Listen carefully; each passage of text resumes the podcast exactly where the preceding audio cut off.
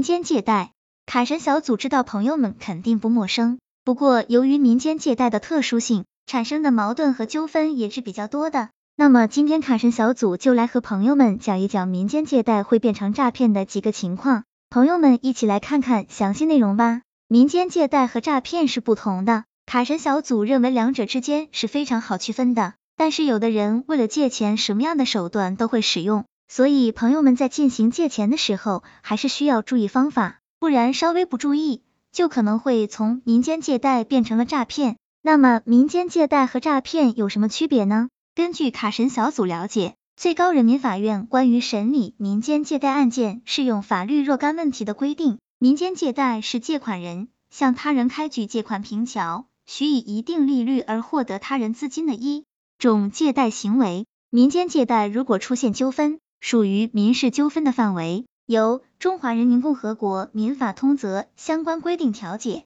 而关于诈骗罪，根据《中华人民共和国刑法》第两百六十六条规定，是指以非法占有为目的，用虚构事实或者隐瞒真相的方法。骗取数额较大的公司财物的行为，诈骗罪已经触及了刑法，要由刑法来仲裁。一旦定罪，行为人要负刑事责任。根据我国法律对民间借贷和诈骗罪的规定，可以看出，民间借贷是普通的借贷行为，不存在主款恶意；而诈骗罪是要以不法所有为目的，即存在主观恶意。另外，民间借贷行为是双方自愿的行为，不存在一方对另一方的欺骗。而诈骗罪需要行为人通过某种手段，使被害人产生错误的认识，然后才会错误的处置财产，蒙受财产上的损失，使行为人违法获得财产。诈骗行为有两个重要的要件，即虚构事实和非法占有。那什么样的借贷会被认定为诈骗？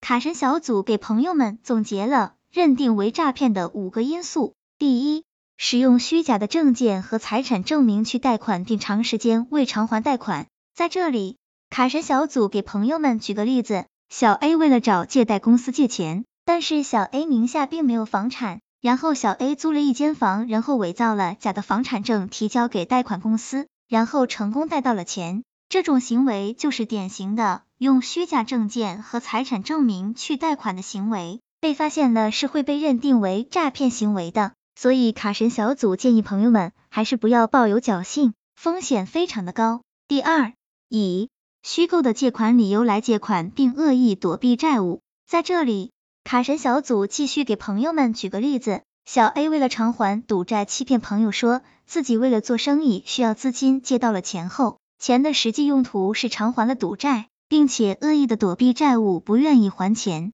第三，隐瞒事实的手段。依然继续给朋友们讲一个例子，小 A 有一套房子，但实际上小 A 已经欠了外面很多钱，但是小 A 还是用这套房子去做抵押，找朋友或者贷款机构借钱，事后恶意逃避债务，这种行为也是会构成诈骗罪的。第四，信用卡诈骗，信用卡是很多人都有在用的，如果在信用卡恶意透支额度较大，且长期不归还信用卡。在收到银行的多次催款提醒过后，还拒绝偿还的，那么会被认定为涉嫌信用卡诈骗哦。第五，借款金额远超自己还款能力的情况，比如小 A 实际的资产只有十万元，并且小 A 本人没有任何的其他资产以及收入来源，小 A 向朋友借款一千万元，那么这种是属于远超自身还款能力的。这种情况，如果小 A 的朋友报警，也会被认定为诈骗行为。这种在明知自己无法偿还的情况下还去借款的行为，